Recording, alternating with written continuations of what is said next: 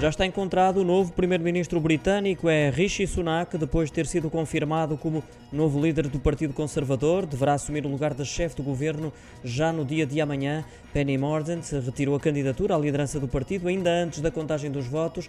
Recordo que necessitava do apoio de pelo menos 100 deputados para poder umbriar com Rishi Sunak pela posição número 1 um dentro do Partido Conservador. Terá concluído que não atingia esse limite mínimo de apoiantes e por isso recuou ainda antes da contagem. Sunak que ficou assim com caminho livre para ser oficializado como líder do Partido Conservador, o que acabou por acontecer sem surpresa. Será dessa forma também o sucessor de Liz Truss no governo britânico.